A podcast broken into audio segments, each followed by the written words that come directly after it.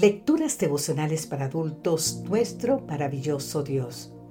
Cortesía del Departamento de Comunicaciones de la Iglesia Dentista del Séptimo Día Gascue, en Santo Domingo, capital de la República Dominicana. En la voz de Sarat Arias.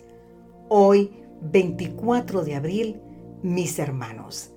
San Juan capítulo 20, versículo 17 nos dice, Jesús le dijo, no me toques, porque aún no he subido a donde está mi Padre. Pero ve a donde están mis hermanos y diles de mi parte que subo a mi Padre y Padre de ustedes, a mi Dios y Dios de ustedes. Por mucho tiempo me hice la pregunta de por qué el Señor Jesús no se apareció ni siquiera a uno de los que participaron más activamente en su juicio y crucifixión. Por ejemplo, Anás, Caifás y los sacerdotes. ¿No había sido esa la mayor evidencia de que Él era todo lo que se dijo ser? ¿El Hijo de Dios, el Mesías, el Redentor del mundo? No se apareció a esos líderes religiosos porque ellos sencillamente ya habían decidido no creer. Si los poderosos milagros que el Señor realizó ante sus ojos, incluyendo el de la resurrección de Lázaro, no lograron convencerlos de su divinidad, ¿qué otra cosa podría? Bien lo dijo el Señor.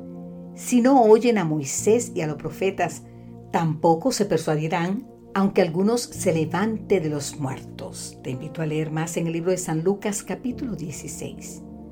En cambio, el Jesús resucitado sí se apareció a los creyentes, aunque ninguno de ellos esperaba la resurrección.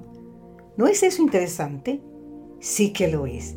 Y más interesante aún es saber que, por ejemplo, se apareció a María Magdalena. ¿No fue esta la mujer de la cual el Señor expulsó siete demonios? A Pedro. ¿No fue él quien cobardemente lo negó? A Tomás. ¿No fue Tomás quien dudaba de que Jesús hubiese resucitado? Un evento.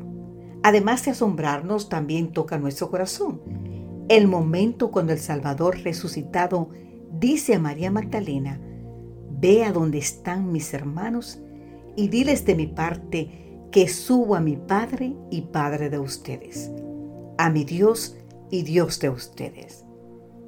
Dijo mis hermanos, ¿por qué hermanos?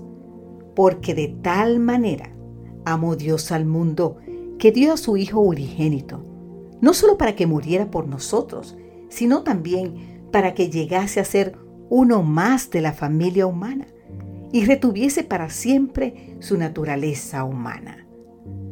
Con razón el profeta dijo, un niño nos he nacido, hijo nos ha sido dado. ¿Puede haber una mejor noticia que esta, querido amigo, querida amiga? Cristo es y siempre será nuestro Salvador y hermano. Oh Dios, las cosas que tú haces. Satanás quiso separarnos de tu amor para siempre, pero ahora resulta que estamos más unidos a ti que si nunca hubiésemos pecado.